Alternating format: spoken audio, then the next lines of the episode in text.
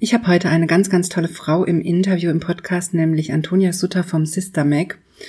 Toni erzählt im Interview, wie sie ihr Business, also das Sister Mac, aufgebaut hat, wie sie es geschafft hat, so eine gute Führungskraft zu werden, was sie da für Tipps für dich hat Sie erklärt auch ganz genau, wie man ein Business auf ein stabiles Fundament stellt. Also dieses Interview ist für dich interessant, wenn du selbstständig bist oder dich selbstständig machen möchtest. Es ist aber genauso interessant, wenn du Tipps haben möchtest, wie du deine Führungsrolle besser ausfüllen kannst und wie du die Führungskraft werden kannst, die du sein möchtest.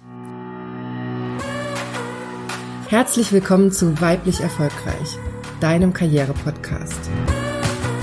Hier geht es darum, wie du deiner Karriere einen neuen Kick gibst und endlich zeigst, was du kannst. Ich wünsche dir ganz viel Spaß bei dieser Episode.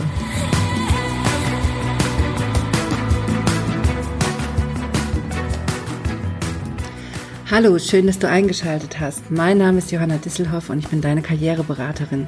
Ich helfe Frauen wie dir dabei, beruflich sichtbar zu werden, Karriere zu machen und sich durchzusetzen, damit du endlich das Gehalt und die Wertschätzung erhältst, die du verdienst und das ganz ohne, dass du dich verbiegst oder deine Weiblichkeit aufgibst. Ich habe schon angeteasert eben, ich habe eine ganz, ganz tolle Frau im Interview, nämlich Antonia Sutter vom Sister Mac.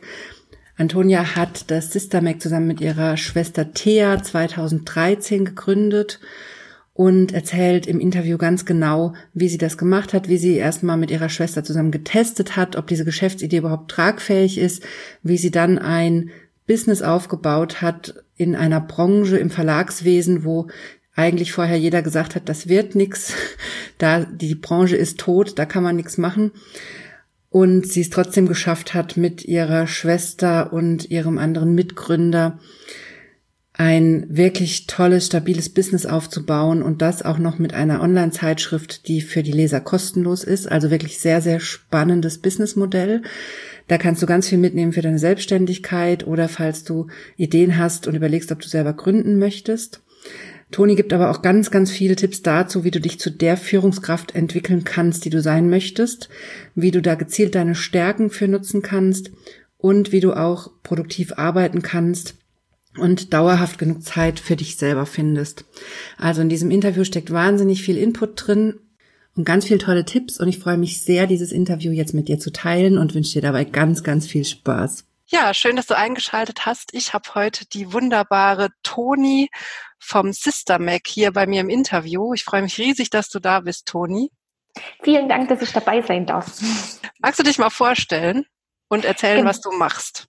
Ja, sehr gerne. Also wie gesagt, ich bin Toni. Ähm, ich bin eine der Mitgründerinnen des Online-Magazins Systemac und des ähm, dahinterstehenden Verlags Carry On Publishing. Und ähm, ich sage immer, wir sind ein richtiges Familien-Startup, weil wir ähm, gemeinsam als Familie gegründet haben. Also gemeinsam mit meiner Schwester und gemeinsam mit meinem Mann. Und ähm, in unsere, ich sag mal, in unsere ganzen Operations sind auch noch ähm, meine Mutter als ähm, Designerin involviert und ähm, mein Vater, seitdem er in Rente ist, lektoriert. Also wir sind wirklich so ähm, Familie, aber eben als Startup. Und ähm, was macht ähm, Mac? Also Sister Mac ist ein Online-Magazin.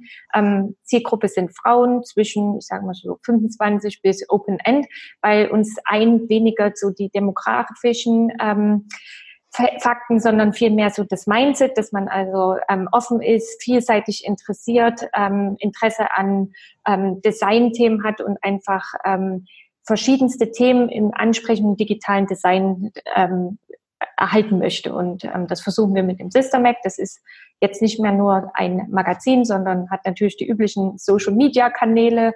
Ähm, es gibt den YouTube-Kanal mit eigenen DIY-Videos. Es gibt auch einen eigenen Podcast, wo wir ähm, interessante Personen, Persönlichkeiten interviewen und damit ähm, Karrieren der Gegenwart darstellen, wie du ja auch schon dabei sein äh, ja. konntest und eine davon dargestellt hast. Und ähm, unser neuestes Baby, was hoffentlich, toi toi toi, ich halte meine Daumen gedrückt, ähm, Mitte des Jahres dann an den Start geht, ist, dass wir die Schnittmuster, die schon immer Teil des Systemax waren, also Schnittmuster zum selber nähen, ähm, bisher immer nur in einer Größe im Moment gerade gradieren, also dass sie dann verfügbar sind von Größe 34 bis 46 und man die dann in unserem eigenen Shop, also Systemac Patterns, ähm, herunter, also kaufen, herunterladen und nachnähen kann. Super. gerade das Baby, an dem wir sehr viel Zeit investieren und dran arbeiten. Ja, ich glaube, das ist gar nicht so einfach, ne? Die Schnittmuster nee. da. Also das, Gut, das Gute ist, die Schnittmuster an sich sind ja da. Also weil die ähm, meine oder unsere Mutter ist ja Textilingenieurin und hat das richtig studiert. Also das ganze Thema, wie man ähm, Schnitte selber ähm, konstruiert und das hat sie auch schon immer interessiert.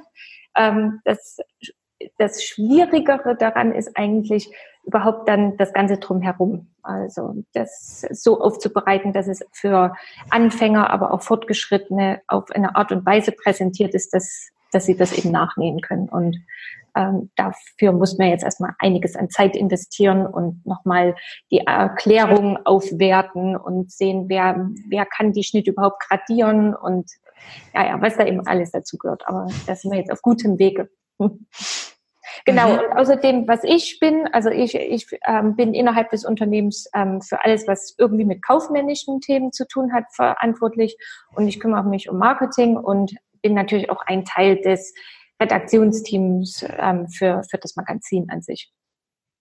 Ich hatte das, glaube ich, mal ähm, schon vor ein paar Jahren gelesen, dass diese Idee für das Online-Magazin von deiner Schwester kam, ne? Habe ich das richtig in Erinnerung? Dass sie das genau. als Abschlussarbeit von ihrem Studium gemacht hat oder so? Ja, genau. So, das, so war das, ne? ja, äh, ähm, also meine Schwester war eigentlich wirklich seitdem sie irgendwie klein und schreiben konnte, immer an Magazinen interessiert. Also es gab schon eine Familienzeitschrift, die ist RNN, Risis neueste Nachrichten, und die wurde an alle Familienmitglieder in Deutschland verschickt. Und die hat sie noch mit der elektrischen äh, Schreibmaschine ähm, geschrieben. Und äh, also so dieses Magazine machen, Inhalte erstellen, war wirklich sehr, sehr in, äh, drin. Und sie hat dann auch Verlagsherstellung, also English Publishing studiert, was eher den ich sag mal, den Magazin-Machtteil, also den technischen Teil, das Doing umfasste, weniger den redaktionellen Teil. Und ähm, parallel habe ich so mein Ding gemacht. Also ich habe ähm, klassisch BWL studiert, wollte aber dann durch verschiedene Praktika, habe ich mir eigentlich immer gedacht, ich will unbedingt in ein Startup gehen, weil mich so dieses ganze etwas gründen, etwas Neues erschaffen und vor allem das Internet extrem fasziniert hat und ich da dabei sein wollte. Und aus irgendeinem Zufall bin ich für meine erste Firma in den Bereich ähm, Mobile gekommen, also alles, was mit Internet auf dem Handy zu tun hatte. Das klingt jetzt alles so, ja, ist ja ganz normal, jeder hält mit dem Handy rum. Man muss das sich nur überlegen, das habe ich ähm, 2006 gemacht. Und 2006 gab es noch nicht mal ein iPhone. Mhm. Da hat mich wirklich jeder angeguckt, was machst du Mobile Marketing? Das für ein Scheiß. Das hieß zu der damaligen Zeit noch ähm, diese Gewinnsp also Gewinnspiele übers Handy, aber also die Firma, wo ich gearbeitet habe, hat ähm, diese ganzen Sachen für Coca-Cola, Code unterm Deckel einschicken und einen kostenlosen Klingelton bekommen. Das war damals Mobile Marketing. Und damit war man natürlich prädestiniert, als dann das iPhone rauskam, da mit dabei zu sein, äh, eigene App, also Apps mitzuentwickeln, Internetseiten fürs Handy zu entwickeln und ähm, die Firma hat sehr früh auch sehr viel mit Verlagen zusammengearbeitet und da mobile Angebote mitentwickelt. Also in England, aber auch hier in, in, in Deutschland für verschiedene Verlagshäuser. Und deswegen war ich auch so an der Entwicklung digitaler Verlagsprodukte schon frühzeitig mit involviert. Und als dann meine Schwester soweit war, das war 2011, dass sie mit ihrem Studium ähm, fast am Ende war und überlegt hat, worüber könnte sie ihre Abschlussarbeit schreiben, haben wir gemeinsam gebrainstormt und ich habe einfach so, ja, hast mal darüber nachgedacht und das und das und das. Und irgendwann kam einfach die Idee auf, warum keine, kein digitales Magazin? Weil in Amerika gab es da schon erste Beispiele, auch von Einzelpersonen, also nicht unbedingt von großen Verlagen. Und in Deutschland gab es gar nichts. Und wir haben dann irgendwie gesagt, Mensch, das wäre eigentlich, warum, warum lassen es uns einfach versuchen? Und dann hat sie ihre Abschlussarbeit über, wie sieht das ideale Frauenmagazin im digitalen Zeitalter aus, ähm, geschrieben. Das war theoretisch. Und ähm, wir haben dann gesagt, das, was da herauskommt, also dass durchs Internet Markteintrittsbarrieren sinken, dass auch ähm, Personen, die keinen großen finanziellen Background haben, keine Verlage klassisch sind, ähm, ein Magazin aufsetzen können. Lass uns das mal nachweisen, indem wir einen Prototypen entwickeln. Und das war Sister Mac Ausgabe 1 und die ist 2012 live gegangen und hatte aus dem Stand irgendwie 70.000 Leser und dann stellte sich gar nicht mehr die Frage, ob man weitermacht, sondern nur, wie man weitermacht und dann haben, geht man dann eben gemeinsam die nächsten Schritte. Mhm, also aus so einem gemeinsamen Projekt, aus so einer Idee, das ist so erfolgreich geworden, dass ihr praktisch kein Zurück mehr genau. zulassen ja, konntet. Da spielte, da, spielte, da spielte bestimmt auch mit herein, dass ähm, also meine Schwester und ich, wir wollten immer gerne mal irgendwas zusammen machen. Das hat, war immer so eine Idee. Dann, ich hatte mit Alex, also ich hatte Alex in der vorherigen Firma kennengelernt und er war einer der Mitgründer der Firma gewesen. Also er hatte schon mal ein klassisches Startup mitgegründet. Deswegen war auch so dieses Thema, uh, Gründen, nicht so das Ding, wie es vielleicht für gründungsferne Menschen, wo das so ein großes Ding erscheint. Das war hier in Berlin und dann auch noch, da wir in der Firma gearbeitet haben, irgendwie viel mehr in uns drin, dass man das machen kann und dass das auch schaffbar ist. Und äh, wir hatten auch für die erste Ausgabe ihn gefragt, dass er mal so seine Vertriebskontakte, die er durch die andere Firma hatte, einfach mal fragt, denen den Prototypen zeigt, ob die sich vorstellen könnten, in so ein, in so ein Magazin äh, zu investieren oder, also investieren ist falsch Wort, aber da Werbung hineinzubuchen. Und da waren schon für die erste Ausgabe, obwohl wir ja noch gar nicht live waren, schon so positive erste Signale. Und deswegen hatten wir so, so als wichtigen Baustein, ja, das Thema, es kann nicht nur schön sein, sondern es kann auch ähm, monetarisierbar sein. Das ist ja immer so die große Krux bei Verlagsprodukten. Und deswegen haben wir uns das einfach getraut. Ja, und da habt ihr ja auch ein ganz eigenes Format oder eine ganz eigene Art und Weise entwickelt, wie ihr Werbung macht, ne?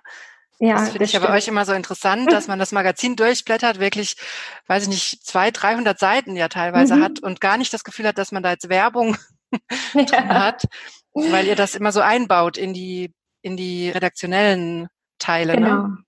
Genau, also zu der Zeit, als wir damit angefangen haben, gab es dafür eigentlich noch gar keinen Namen. Jetzt wird das ja Content Marketing genannt. Mhm. Ich ich würde sagen, ja, da gibt es auch ein großes Spektrum. Wir sind wahrscheinlich eher am oberen Ende des Content Marketings schon sehr, sehr, sehr, sehr ähm, hochwertig produziert und wenig standardisiert.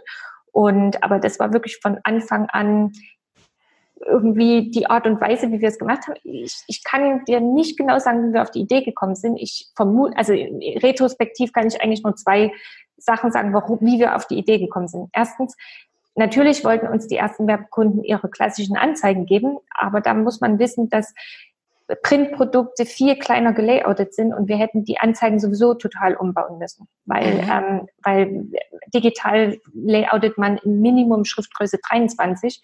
Wir alle wissen, Print ist Schriftgröße 12, 14 und deswegen hätte man gar nicht die Anzeige einfach so in das Magazin hauen können und sagen, so, damit ist die Werbung drin. Also man hätte die so oder so umbauen müssen. Und ähm, meine Schwester hatte von vornherein so diesen Gedanken, das ganze Magazin muss wie aus einem Guss sein, muss eine Geschichte erzählen und deswegen muss auch die Werbung hineinpassen. Und deswegen hatte sie dann den Vorschlag gemacht, als wir mit den ersten Partnern gesprochen haben. Also wir müssen sowieso umbauen. Unser Vorschlag wäre, lass es uns doch so und so und so machen und vielleicht kleine Geschichte damit erzählen. Und da haben die irgendwie gesagt, ja, warum nicht? Für die war das ja auch noch irgendwas ganz Kleines und so ein Testthema. Und ähm, so hatten wir relativ früh, bevor überhaupt Leute wissen, wussten, dass es Content Marketing gibt, die ersten Fallstudien und hatten dann Sachen vorzuzeigen und die Projekte sind dann immer und immer größer geworden. Und wir haben das dann eben einfach, sind damit mitgewachsen. Und heute ist das natürlich ein ganz wichtiger Teil unseres gesamten Geschäftsmodells. Ähm, wir haben einerseits eben die äh, Umsetzung fürs Magazin selber, aber wir haben mit Systemax Studio auch noch eine eigene Einheit innerhalb des Verlags, der Content für Partner, für Marken erstellt, die gar nicht immer unbedingt auch im Magazin erscheinen. Also das mhm. ist ein Teil unserer Monetarisierungsstrategie. Und ich glaube, ich hatte das auch mal gelesen, ihr habt es ja damit relativ schnell geschafft, finanziell unabhängig zu sein und ja. das Magazin auch gut zu finanzieren, obwohl es ja kostenlos ist für die Leser. Genau, ja. Eigentlich von Jahr eins an. Ähm, wir haben ja keinen mhm. Investor, also wir sind immer noch wir drei, die ähm, Gesellschafter des ähm, Unternehmens und wir haben uns das ist, weil ich weiß, später kommt noch die Frage, was waren die größten Hürden? Wir haben uns eigentlich der größten Hürde aller Verlagsprodukte sofort gestellt. Es ist ja immer, meistens geht man so heran, lass uns erstmal ein ähm, Medienprodukt erschaffen, in den Leserschaft finden und dann folgt die Monetarisierung irgendwie von selber. Dann wird schon jemand Geld geben. Wir hatten uns aber gesagt, nach, auch durch Vorerfahrungen in den anderen Firmen und weil es auch mit Verlagsprodukten 2011 schwer war, überhaupt Investoren zu finden, zu sagen, nein, wir geben uns selber ein Jahr und gucken, ob wir es direkt mit dem Produkt Geld verdienen können. Weil wir dann wissen, wir haben wir haben etwas, was, was tragfähig ist, was jetzt nicht künstlich durch irgendeinen Investor erstmal hochgezogen wird, aber was eigentlich nie eine Zielgruppe findet, die bereit ist, dafür zu bezahlen, sei es der Endkunde oder eben Werbekunden, die ähm, darin ähm, Werbung schalten. Und deswegen ähm, war so die Frage, okay, Monetarisierung von Tag eins an und deswegen sind wir eben rausgegangen und haben geschaut, finden wir genügend Werbepartner, die uns unterstützen. Und das haben wir zum Glück eben geschafft. Am Anfang ganz klein und dann ist es natürlich mitgewachsen. Und ja, eigentlich schon im allerersten Jahr hatten wir die schwarze Null. Dazu muss man natürlich sagen, dass wir uns so gut wie keine Gehälter ausgezahlt haben. Mhm. Also wir haben einfach die erstmal die Kosten für das Magazin und für unser für unseren Betrieb tragen können. Aber sukzessiv seither sind wir stetig gewachsen. Mhm. Ich finde das einen total wichtigen Punkt, weil ich das so oft bei Frauen sehe, dass so ein Stück weit in Anführungszeichen naiv gegründet wird und da relativ lang von einem finanziellen Puffer gelebt wird, den man so hat und sich da gar kein Ziel gesetzt wird und keine Grenze. Und ich finde das immer so das A und O. Also ich habe das selber in meiner Selbstständigkeit genauso mhm. gemacht. Ich habe mir gesagt, zwei Jahre gebe ich mir Zeit, dann muss das laufen. Wenn es ja, dann nicht genau. läuft, dann suche ich mir wieder einen Job so. Und deshalb finde ich das so super, dass du das genauso sagst, dass ihr gesagt habt, ein Jahr und das Ding muss sich selber tragen und auch ohne Investor. Nur dann wissen wir, ob das wirklich läuft. Also das finde ich ein super Ansatz und ich glaube, es hören auch einige Selbstständige zu. Von daher wollte ich das gerade nochmal betonen, wie wichtig das ist, dass man das schafft, in, in den ersten ein, zwei Jahren eine Finanzierung auf die Beine zu stellen. Ja. Also wirklich Geld zu verdienen. Ne? Ja. Ich und weiß, das ist, das ist selbst in der Startup-Szene nicht unbedingt der beliebteste Ansatz, weil es gibt ja sehr, sehr viel. Es gibt auch, es gibt auch Projekte und es gibt auch Modelle, wo das nicht von vornherein so geht. Gerade wenn man zum Beispiel Technologie entwickelt oder so.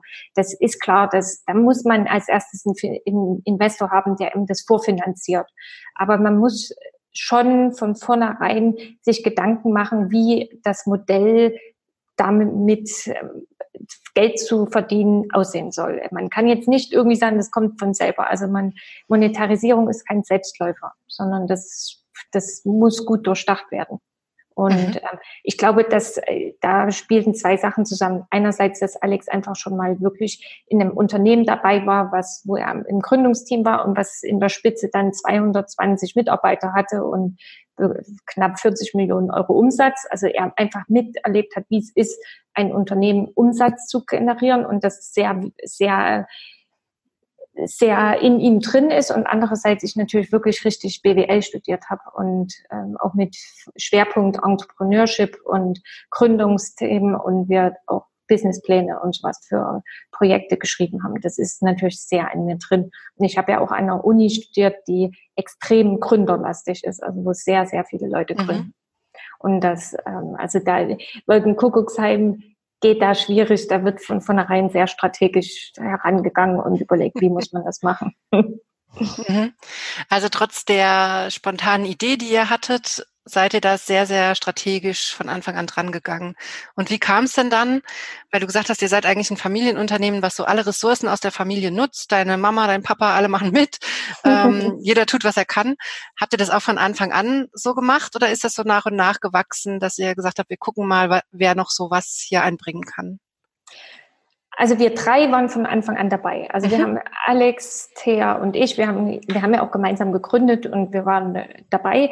Meine Mutter war mit den Schnittmustern auch von vornherein dabei, weil das, also ja, wir haben erzählt, dass wir das machen wollen und sie hat gesagt, okay, dann weiß ich auch ganz genau, für Ausgabe eins würde ich die und die Kollektion entwickeln und es wird so und so aussehen und für Ausgabe zwei machen wir dann das und das und die und die. Also das war, also für sie ist das wirklich so die Erfüllung dessen gewesen, was, was vielleicht so das ganze Leben vorher in ihr war. Das, man muss natürlich dazu auch sagen, hört man ja auch, ich komme ja aus dem Osten und ähm, meine Eltern haben ihr Hauptberufsleben eben im Osten zugebracht und da waren die Möglichkeiten, so in dem Bereich jetzt irgendwie Designer zu werden oder Schneider oder was auch immer, gab es ja im Endeffekt nicht. Und deswegen ähm, war ist das jetzt für meine Mutter wirklich so wie nochmal der zweite, die zweite Umsetzung der, der Fähigkeiten, die sie hat. Und das ist natürlich für sie sehr, sehr schön.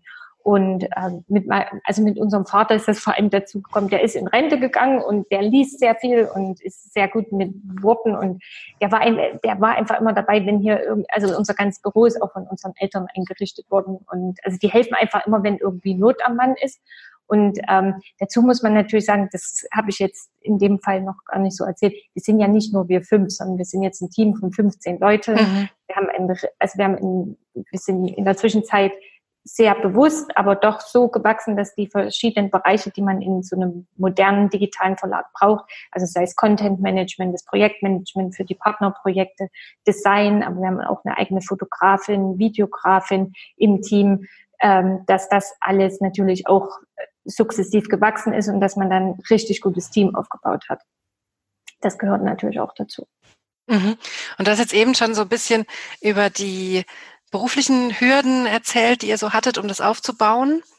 Was waren denn so persönliche Hürden, die du hattest? Also was waren so bei dir vielleicht Selbstzweifel oder gab es sowas? Ähm, ich, ich lächle nur, weil mir im Team nicht der Part des Zweiflers äh, hier innewohnt, sondern ich bin der Tony Mist. Also das ist auch sprichwörtlich mein, mein ähm, Spitzname manchmal, weil ich schon diejenige bin, die sehr optimistisch ist und immer sagt, nee, das kriegt man schon hin. Und ähm, also ich neige von Natur aus nicht so sehr zum Zweifeln, muss ich dazu sagen. Mhm. Ich ruhe sehr in mir selber. Aber natürlich habe hab ich genauso wie alle anderen Ängste und manchmal wache ich auf und denke, oh Gott, oh Gott, wie soll das nur werden? Und ähm, ich gehe aber mit, ich gehe immer sehr sehr proaktiv dann an die Themen ran. Wenn ich denke, oh Gott, das ist jetzt ein Thema, wo ich, wo ich denke, uh, wie wird das nur, dann sage, versuche ich das in kleine Pakete zu packen, konkrete Aufgaben zu identifizieren, mir dann einen Plan zu machen und Schritte, um das Thema zu lösen. Und dann lösen sich in mir auch so die Ängste und die Zweifel. Wenn ich da, wenn das irgendwas so in der Ferne und das Humor so, ohne dass ich das direkt bei den Hörnern packe, dann ist das für mich immer der schlimmste Moment. Aber wenn ich das Gefühl habe, ich tue was dafür, dann nimmt das so ab und dann wird das schon. Und, und Niederlagen gehören dazu. Das ist Teil, Teil dessen. Und das, äh, ich weiß nicht, das, das, dann muss man eine Runde laufen. Also ich gehe dann eine Runde laufen oder mach mal was ganz anderes und dann geht es schon. Ich, da habe ich natürlich großes Glück, wenn meine Schwester jetzt neben mir stehen würde, die ist viel, viel, viel, viel mehr am Zweifeln ich habe das Glück, dass ich das zum Glück so habe. Also ihr ergänzt euch da gut. Du bist dann eher ja, die, ja. die das durchstrukturiert und dadurch durch den Plan dann das machbar macht und ja, ja super, okay.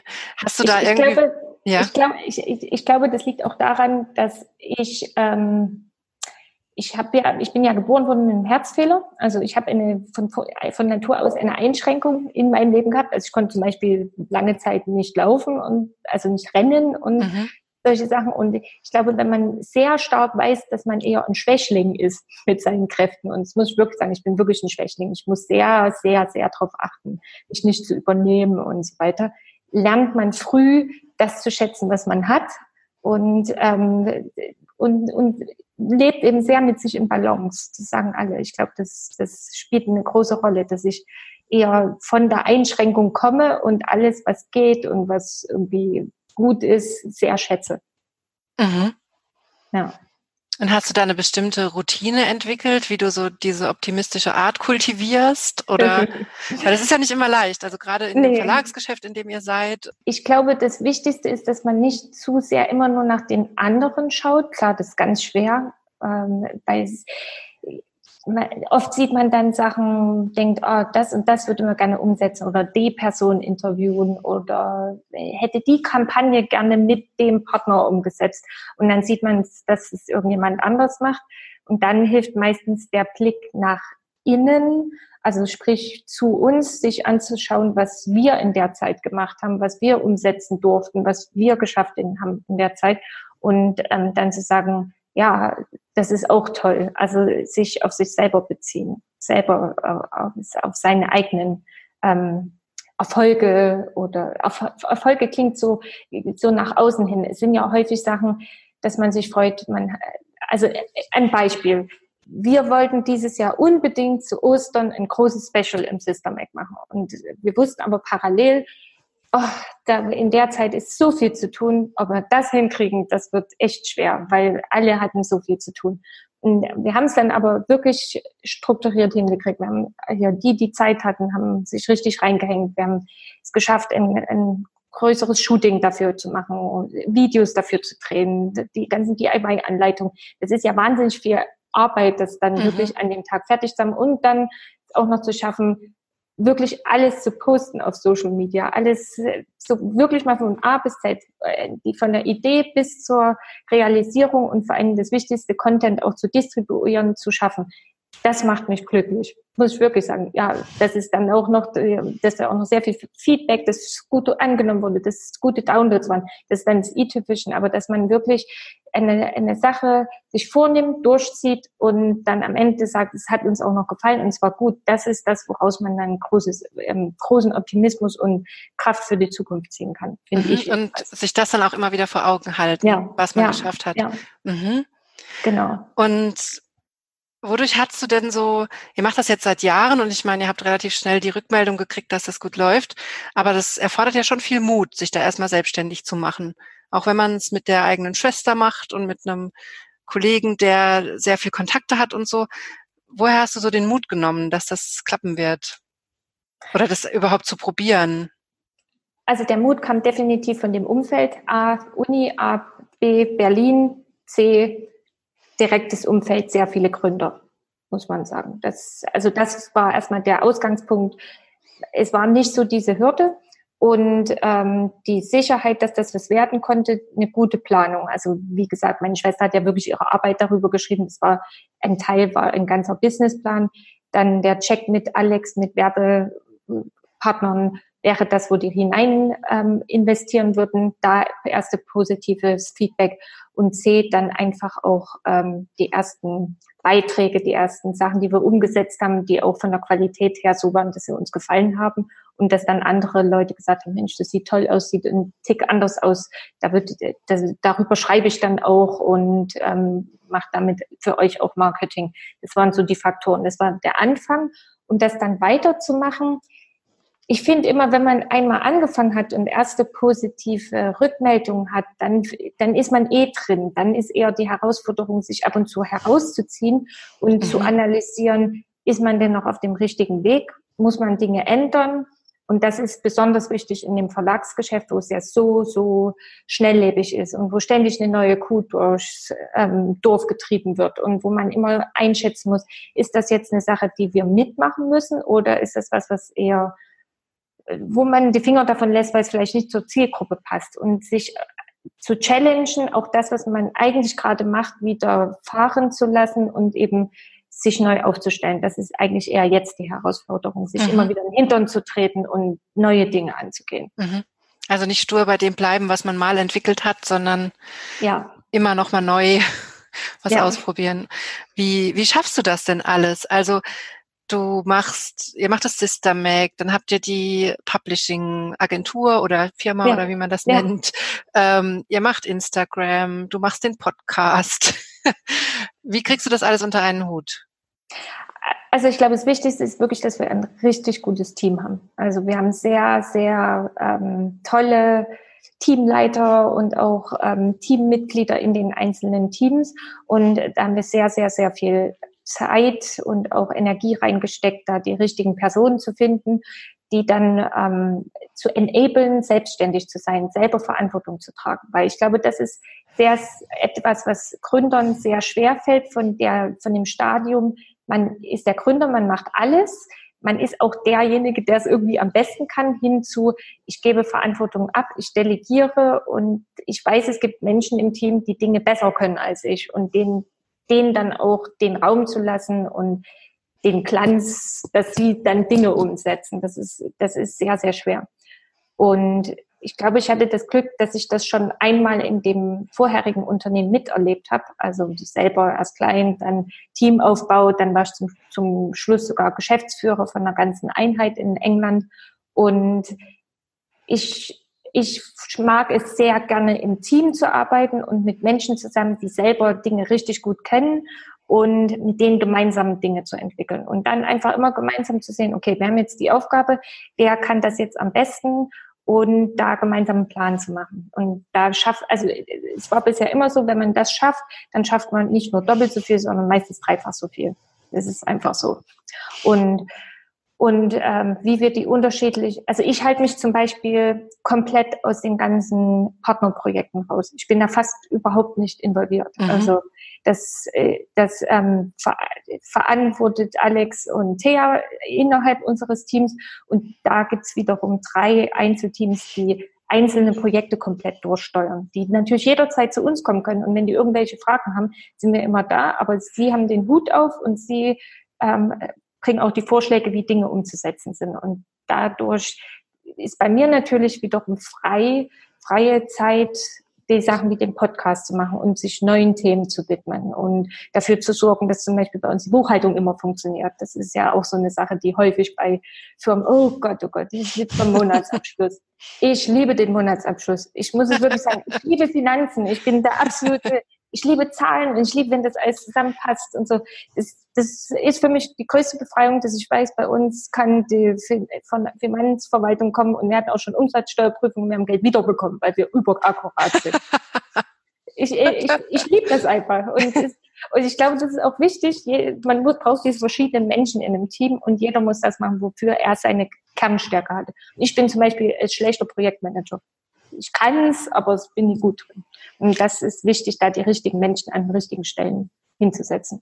Also es hat ja viel mit ähm, Führungsqualität zu tun, aber auch mit Selbstreflexion, dass du dir da sehr ja. genau darüber bewusst bist, was mache ich eigentlich gern, was sind meine Stärken und was sind aber auch meine Schwächen, was mache ja, ich nicht gerne stimmt. und das dann auch wirklich offen abzugeben und zu akzeptieren, dass da jemand anderes den Hut auf hat. Also stelle ich mir auch nicht immer leicht vor in der eigenen Firma.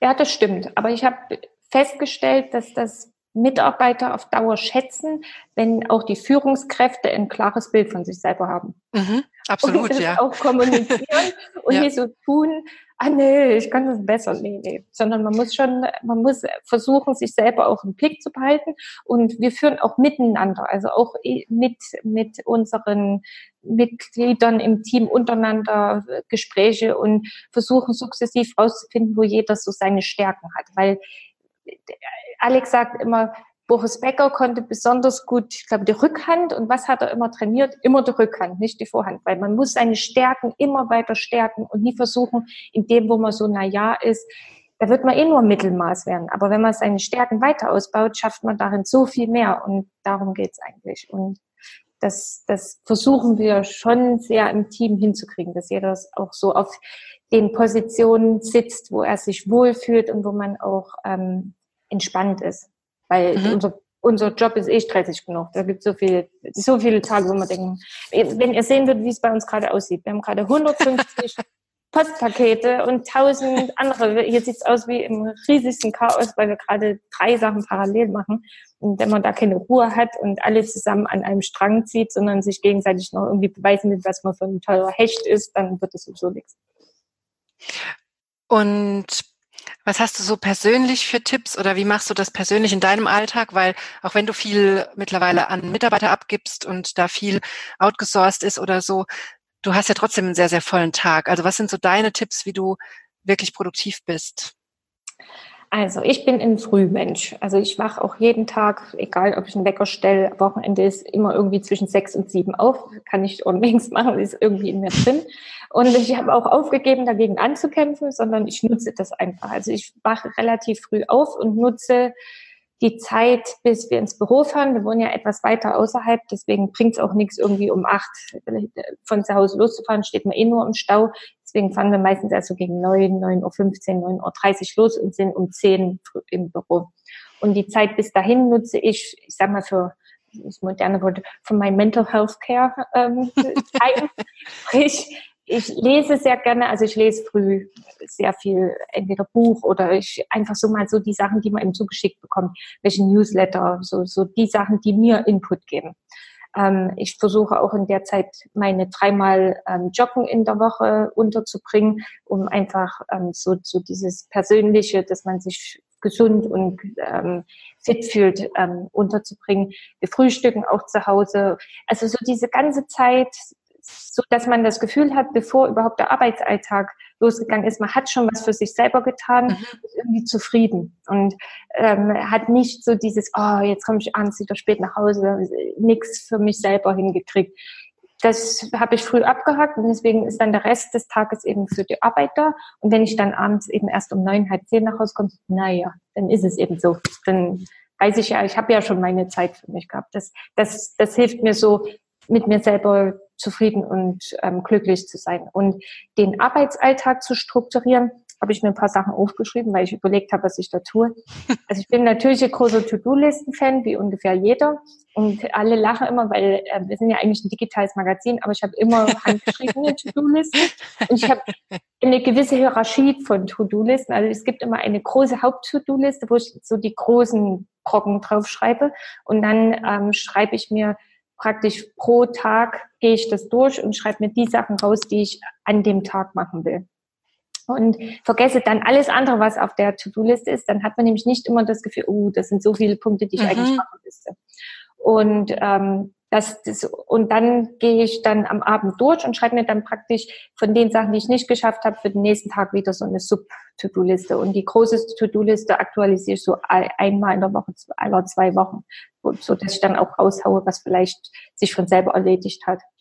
Und ähm, Ansonsten, ich habe ja sehr unterschiedliche Arbeitsthemen. Also wie gesagt, einmal diese klassischen administrativen Themen, aber eben auch kreative Sachen wie mit dem Podcast oder ich arbeite sehr viel an den Texten fürs Magazin und ich habe festgestellt, ich bin nicht gut darin, irgendwie eine Stunde eine Sache, eine Stunde was anderes zu machen, sondern ich versuche mir eher so Blöcke tageweise zu setzen. Es gibt eben einen Tag, da ist eher der Podcast dran, einen Tag, wo eher so administrative Sachen, weil dann der Geist fokussiert ist auf eine Sache und wenn man länger am Stück auf eine Sache fokussiert ist, wird man schneller drin, als wenn man ständig mhm das, das habe ich für mich selber festgestellt, dass das ganz gut funktioniert.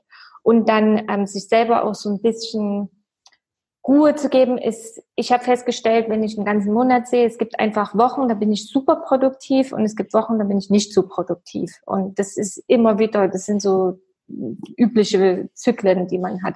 Und man darf sich um die niedermachen selber, Mensch, jetzt, ich schaffe überhaupt nichts und nichts geht von der Hand, äh, dann ist es eben so. Dann nutze dann nutze ich die Zeiten für eher repetitive, manuelle Tätigkeiten, die eben eh sein muss, sei es irgendwie das Büro aufräumen. Dann ist man auch zufrieden, wenn man das eben mal machen musste und ähm, weil man kann es nie erzwingen. Wenn, wenn man einen Tag hat, wo man nicht so kreativ ist, kann ich mich fünf Stunden vor einen Artikel setzen, da wird es einfach nichts.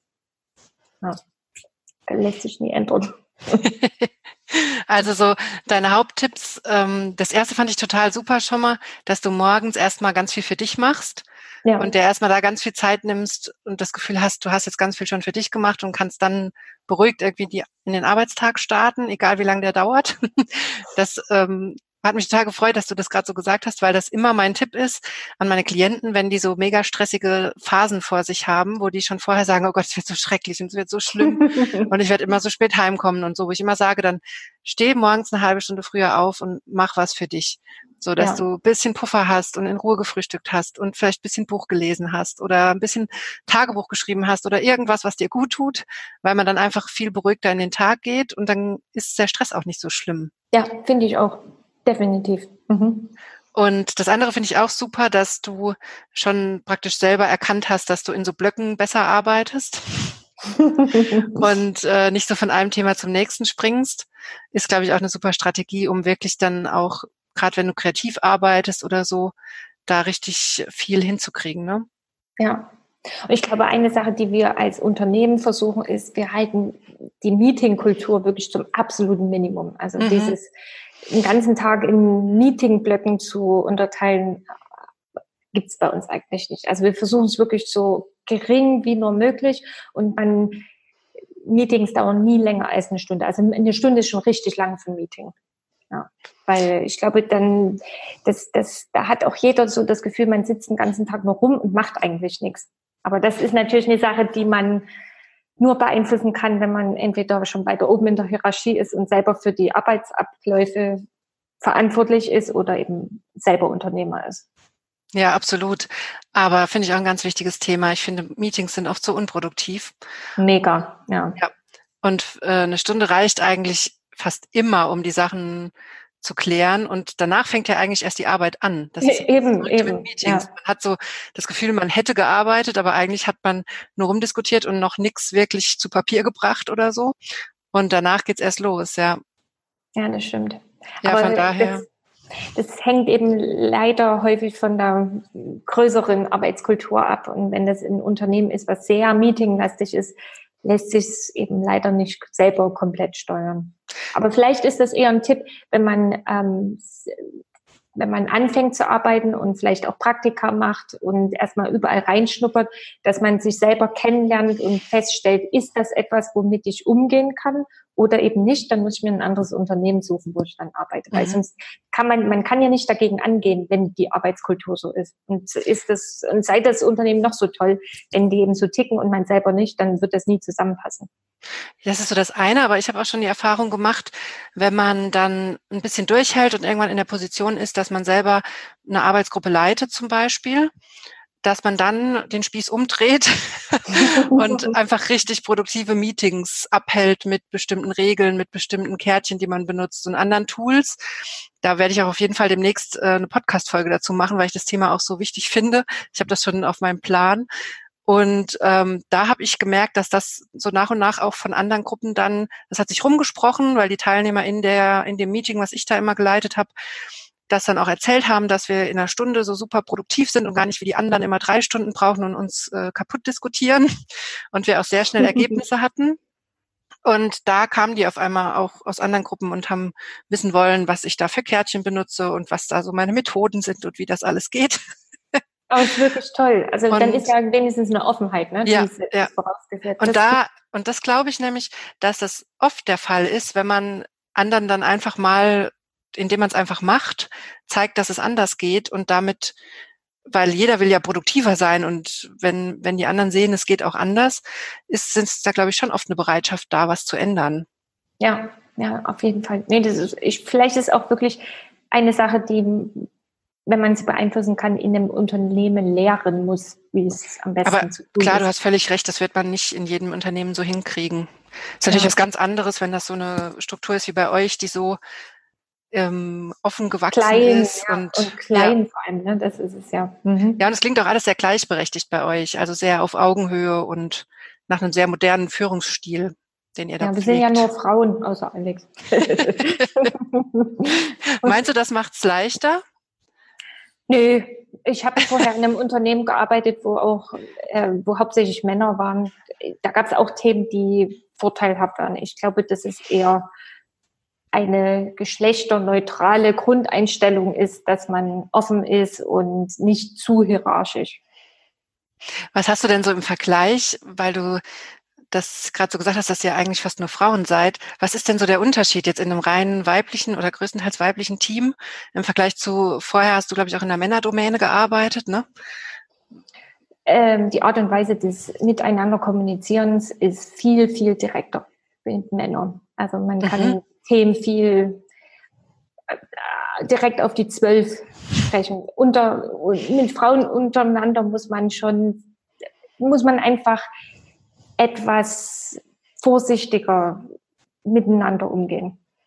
Weil was an sich natürlich netter ist, dann durch ist das Arbeitsklima netter. Mit Männern kann es teilweise einfach auch raus sein. Es hat nur den Vorteil, dass bei Männern die wenigsten so, sofort so einschnappen. Das, das, also das hat eben Vor- und Nachteile. Ein eher vorsichtiger Kommunikationsstil führt dazu, dass, dass das Miteinander angenehmer ist und ähm, dass auch mehr Gedanken sich gemacht wird, wenn man das jetzt sagt, was das für eine Implikation auf den anderen hat, aber jetzt nicht in dem Sinne, aha, da werde ich dem zeigen, dass ich viel besser bin, sondern eben auf eine Art und Weise gemeinsam den besten Weg, aber manchmal ist es eben auch schwierig dann, wenn Probleme sind, direkt Themen anzusprechen, weil das ungewohnt ist, eben jemand dann direkt zu sagen, also man tut, das war jetzt irgendwie Mist. Ja. Mhm. Aber ich, also ich würde jetzt nicht sagen, das ist besser oder schlechter, das ist einfach nur anders. Ja. Und ich, also Alex, Alex sagt immer, er arbeitet eigentlich sehr gerne jetzt in dem rein weiblichen Team, weil äh, es ist das Miteinander ist schon sehr angenehm, muss man sagen. Mhm. Sehr, sehr konstruktiv und sehr an der Sache ausgerichtet. Weniger auf, ich will vorankommen. Ich meine, hier will auch jeder vorankommen. Jeder will auch ähm, zeigen, was er kann und gute Projekte bekommen. Aber es ist eben mit einer gewissen, nicht um, um des Machtwillen, sage ich mal so. Mhm. Und zum Abschluss habe ich noch eine ganz, ganz wichtige Frage für unsere Zuhörerinnen. Was hast du denn noch für Tipps für Frauen, die auch ihren eigenen Weg gehen wollen und sich vielleicht noch nicht so richtig trauen oder noch gar nicht wissen, wo sie anfangen sollen? Ja, das ist wirklich eine gute Frage. Da habe ich vorhin schon drüber nachgedacht, weil ich das nicht so einfach finde, einen generellen Tipp zu geben. Also ich denke, es ist wichtig, dass man als allererstes wirklich in sich hineinhört und vielleicht auch eben über verschiedene Erfahrungen herausfindet, wer man selber ist. Weil äh, Gründen und selbstständig sein und so weiter, das klingt natürlich, gerade wenn man irgendwie in einer doofen Position ist, wie, oh, wenn ich das nur könnte, dann wäre alles einfacher. Aber es ist natürlich nicht jedermanns Sache. Man, manche Leute denke ich, arbeiten auch besser in, in einer schon vorgegebenen Struktur, wo, wo man dann sein, sein Bestes herausholen kann und bestimmte Dinge, die man eben als Selbstständiger oder als Unternehmer machen muss, gar nicht angehen muss. Also äh, es gibt ja auch Leute, die also für die das wirklich der absolute Horror ist, für diese ganzen administrativen Themen zu, zu verantwortlich zu sein, dann kann das eine sehr große Belastung sein. Und deswegen sage ich, denke ich immer, es ist sehr wichtig herauszufinden, wer man selber ist, was seine eigenen Kernstärken sind und sehr ehrlich zu sich selber ist, ist ist man eher der Typ, der eigenverantwortlich, selbstständig arbeiten will oder eben doch lieber in einer, in einer, in einer, in einem Unternehmen. Und dann einfach da erstmal Erfahrung sammeln. Also ich finde, ich, ich, ich sage immer, ich habe, ich glaube, ich habe sechs Praktika gemacht während des Studiums. Also insgesamt glaube zweieinhalb, also zwei Jahre gearbeitet während des Studiums über verschiedene mhm. Sachen. Und das hat mir richtig geholfen. Nicht, weil alle Sachen, die ich da gemacht habe, genau das war, was ich jetzt tue, sondern weil sehr viel dabei war, wo ich danach wusste, oh, das will ich eigentlich gar nicht machen, das liegt mir nicht. Weil es, es hilft einem häufig näher zu erfahren, was man nicht machen will, als zu erfahren, was man machen will, weil dann kann man endlich Sachen ausschließen.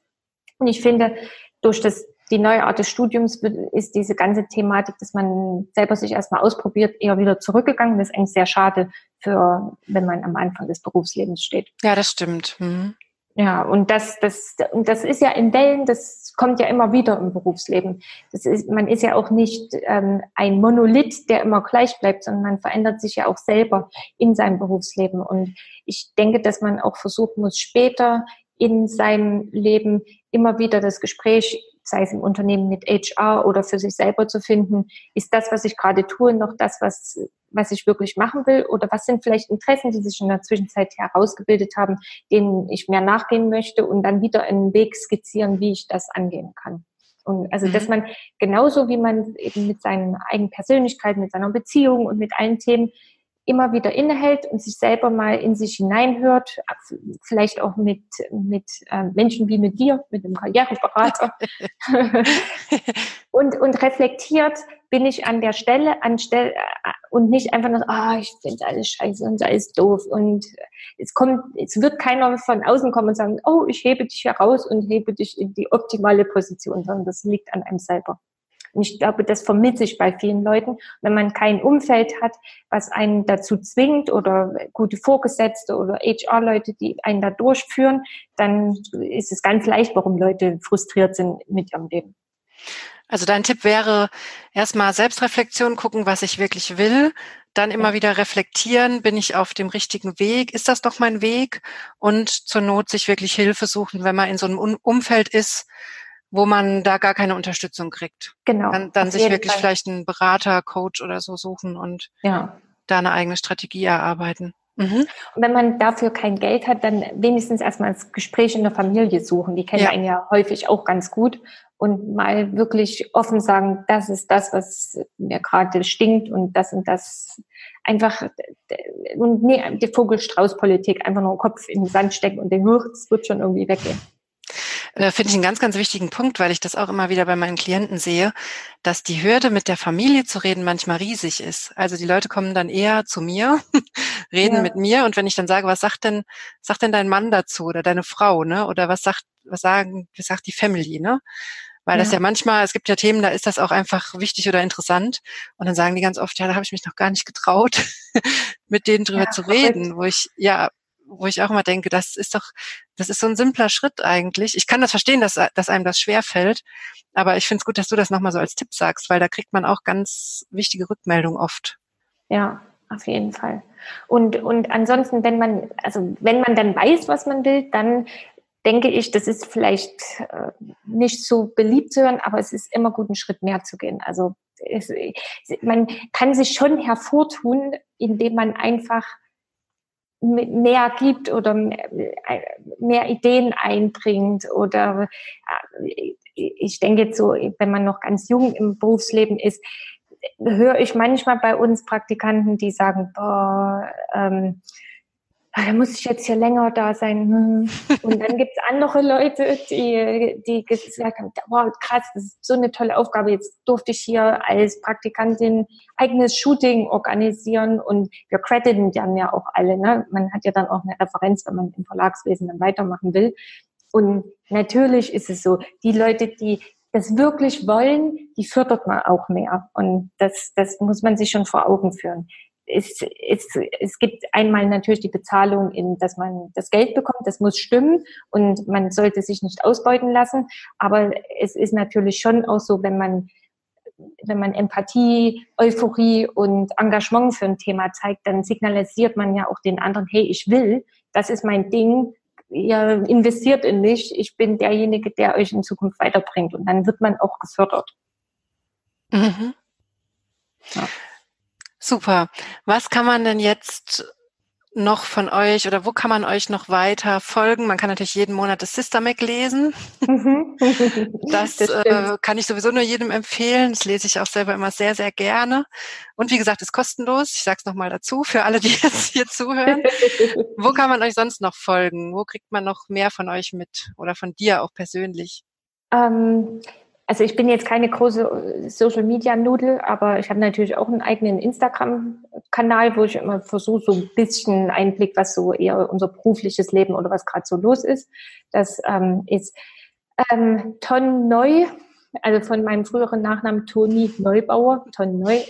Wir nennen es intern nur Tonne U und lachen uns immer kaputt, weil man es so lesen würde. Ähm, das, das ist jetzt einfach nur ich persönlich. An, ansonsten haben wir natürlich ähm, wo, wo, was so mein Steckenpferd ist, ist unser Podcast, wo ich sehr viel Zeit rein investiere, weil ich sehr spannend finde, einfach mit verschiedensten Menschen aus den unterschiedlichsten Bereichen Interviews zu ihrem Weg im Leben zu führen. Und das sind, ähm, das, das reicht ja wirklich von Start-up-Gründerinnen über ähm, die Gründerin der Blog Bloggerkonferenz Ricarda jetzt in der letzten Zeit bis zu ähm, einem Koch, einem Spitzenkoch hier aus Berlin. Also es sind ganz, ganz unterschiedlich äh, Menschen und da nehme ich auch immer sehr, sehr viel mit raus. Und, mhm. an, und ansonsten sind wir wirklich auf allen Social Media Kanälen, die es in dieser Welt gibt und versuchen immer alles auszuprobieren. Und wenn wenn es dann, wenn wir dann merken, nee, das ist es nicht und das bringt es auch nicht, dann schaffen wir, schaffen wir es auch wieder ab. Aber so die üblichen Sachen mit Instagram und Facebook und YouTube und so weiter findet man so diese ganzen typischen Sister Mac Sachen, wo man auch so die Artikel und die Videos und die Anleitungen und so weiter findet. Da kann man dem nicht umhin, umhin, wenn man folgt, dass man das findet. Gut, also ich werde auf jeden Fall das Sister Mac, den Podcast und deinen Instagram-Account verlinken. Mhm, so dass man dich da überall findet. Und vielen, vielen Dank für dieses tolle Interview. Ich finde deine Tipps total super. Und ich glaube, da werden auch alle Zuhörerinnen super von profitieren. Ich hoffe. Naja, also vielen, vielen, vielen Dank, dass ich dabei sein durfte. Immer wieder gerne. So, das war das Interview mit Toni vom Sister Mac. Ich glaube, ich habe nicht zu viel versprochen. Da waren so viele tolle Tipps drin und tolle Ideen. Und ich hoffe, dass du da genauso viel mitnehmen konntest wie ich aus diesem Gespräch. Und dann wünsche ich dir eine wunderbare Woche. Wenn du mehr über Toni und das Sister Mac erfahren möchtest, dann guck in die Show Notes, da packe ich dir alle Links rein. Und wenn du mehr vom Weiblich Erfolgreich Podcast mitkriegen möchtest, dann melde dich unbedingt zum Newsletter an. Auch den Link findest du in den Show Notes. und komm gerne in die weiblich erfolgreich Facebook-Gruppe. So, dann wünsche ich dir eine wunderbare Woche und hoffe, dass du nächste Woche wieder dabei bist.